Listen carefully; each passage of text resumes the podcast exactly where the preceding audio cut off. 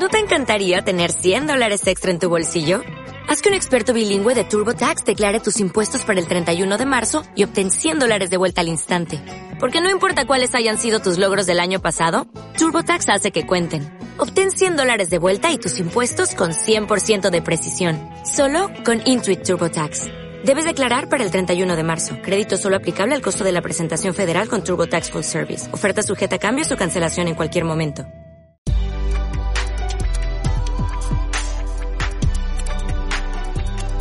Bienvenido al episodio 169 del podcast Aventuras sobre dos ruedas de chelaclub.com, donde hablamos sobre actualidad, trucos, tecnología y aventuras sobre dos ruedas, ya sea en bici o en moto, y si es por tierra, mejor. ¿Qué pasa, puntal? Hoy vengo a hablarte de mi rutina de entrenamiento. Llevo entrenando muchísimo tiempo, desde los 14 años, ahora tengo 32, y vamos, he entrenado siempre, haya competido o no haya competido. Y te voy a hablar un poquito de las fases y de las diferencias entre mm, los entrenamientos que hago ahora y también los entrenamientos que hacía cuando competía.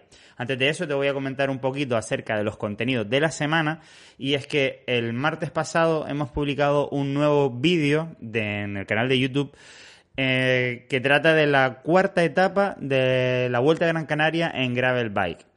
De esto te hablo en un post que puedes encontrar en chelaclo.com y es que hemos creado un track de gravel bike de 388 kilómetros y casi 10.000 metros de desnivel positivo acumulado para recorrer Gran Canaria con una gravel bike o mountain bike.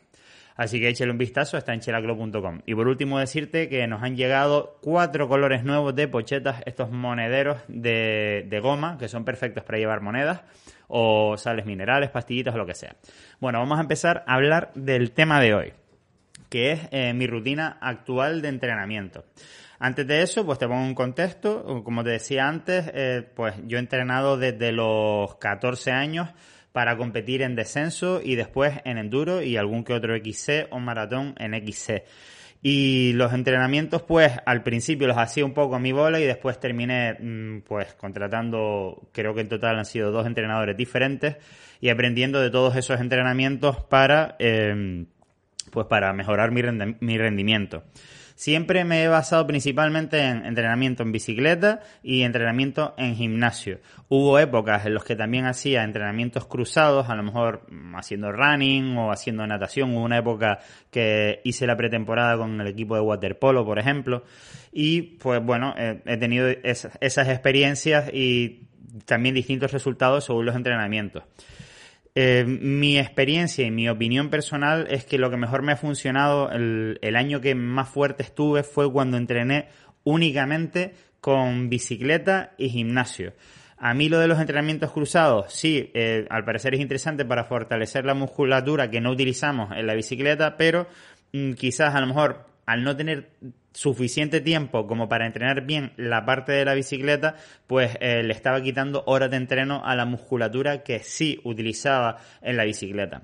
Entonces, eh, como te digo, te voy a contar lo que el último año fue mi entrenamiento, entre comillas, perfecto para tener un buen rendimiento en competiciones de enduro. Yo entrenaba eh, seis, días a la semana seguro y a lo mejor el séptimo podría ser un día de descanso que si estaba muy fundido no cogía la bici o cogía la bici en plan suave con un paseo con mi novia o lo que sea por, por zonas llanas. Pero bueno, básicamente vamos a decir que entrenamiento había seis días. Siempre era eh, un día de, en el gimnasio, un día de piernas y otro día con otros dos grupos musculares, ¿vale? Y alternaba los días de piernas, porque era un día sí, un día no, un día, eh, mm, digamos, entrenando fuerza, eh, pocas repeticiones, eh, bajando lento y subiendo de manera explosiva, digamos, para ganar ahí fuerza o potencia más bien. Y después el segundo día, bueno, el, el día que no entrenaba fuerza explosiva en, las piernas, hacía un entrenamiento que era más bien de, mm, creo que se llama propiocepción o algo así, que es más bien con el peso del propio cuerpo para fortalecer más bien eh, pues todos los temas de tendones, etcétera, para digamos no, no sobrecargar todas las articulaciones eh, si solamente pues entrenamos fuerza de las piernas.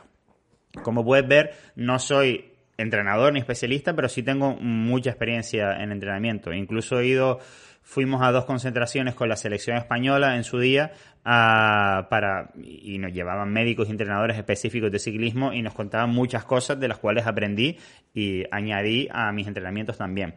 Entonces, los días que no entrenaba piernas en el gimnasio, entrenaba otro tipo de, de musculatura, siempre eran otros dos grupos musculares, por ejemplo, pecho y bíceps, o espalda y tríceps, o a lo mejor hombro lo metía el día que, que hacía piernas suaves, por ejemplo, ¿no?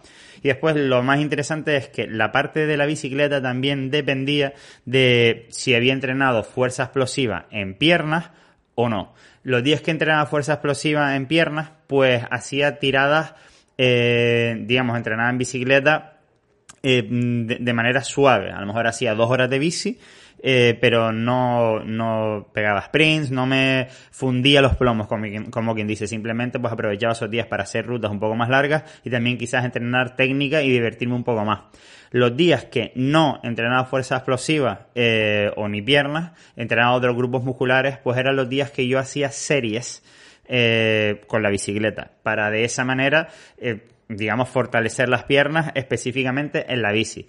Había varios tipos de series, había unas series que eran como más explosivas, de menos tiempo, y había otras series que eran a lo mejor durante un kilómetro, o durante un minuto, o dos minutos, dependiendo, mm, pues, las series que tocasen mm, ese día de la semana, o esa semana incluso, dependiendo de lo cerca que estuviera la competición. Esto hacía pues mm, que ganara muchas revoluciones en las piernas y ganase explosividad para poder pedalear pues digamos rápido, no solo tener mucha fuerza, que es lo que puedes conseguir en el gimnasio, sino también digamos esa cadencia explosiva que era muy interesante sobre todo para el descenso y para el enduro.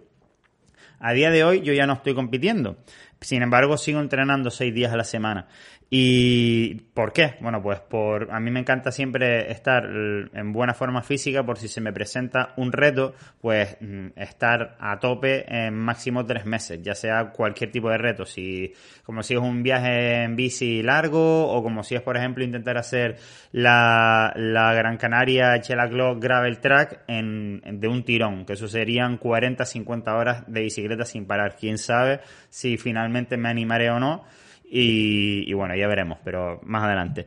Entonces, me gusta siempre estar en forma. Entonces, a día de hoy, sigo entrenando seis días a la semana. Y lo que estoy haciendo es simplemente tres días en semana hago, digamos, ejercicios de gimnasio y de musculación. Un, solo día de ellos es de piernas, es decir, no tiene nada que ver que cuando, de, de cuando estaba compitiendo. Pero, eh, pero sigo entrenando activamente en el gimnasio.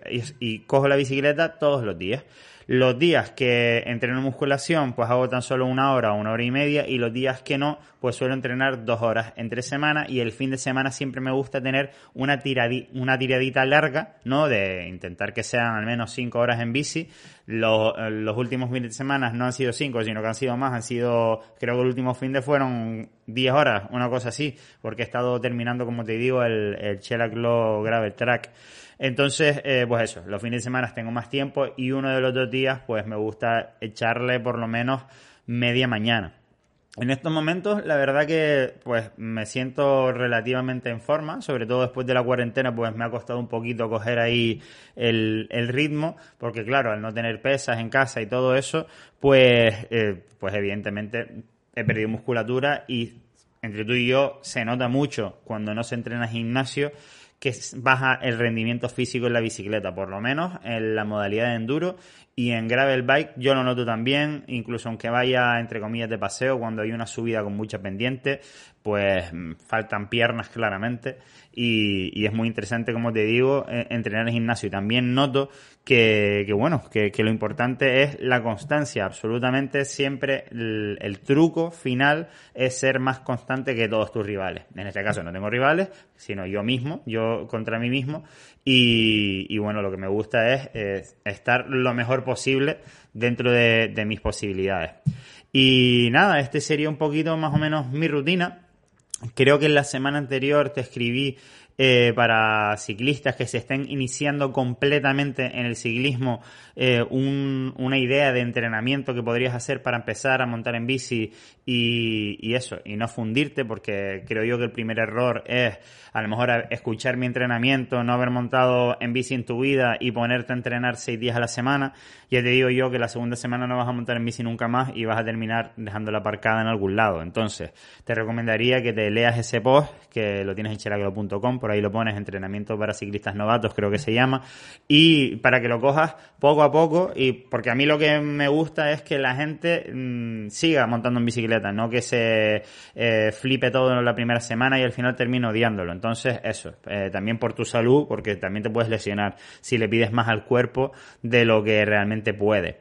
Entonces, eh, pues nada, espero que te haya sido útil eh, un poquito saber cómo entreno, eh, que como te he dicho al principio, pues creo que puedo tener, mm, pues tengo 32, pues desde los 14 años, pues son bastante bastantes años de experiencia, eh, más de 15, 16, 17, y, bueno, que al final he cometido muchísimos errores, eh, me he sobreentrenado, he entrenado de menos, he descansado de más, como quien dice, y todo eso, pues, eh, lo vas aprendiendo con la, con la experiencia.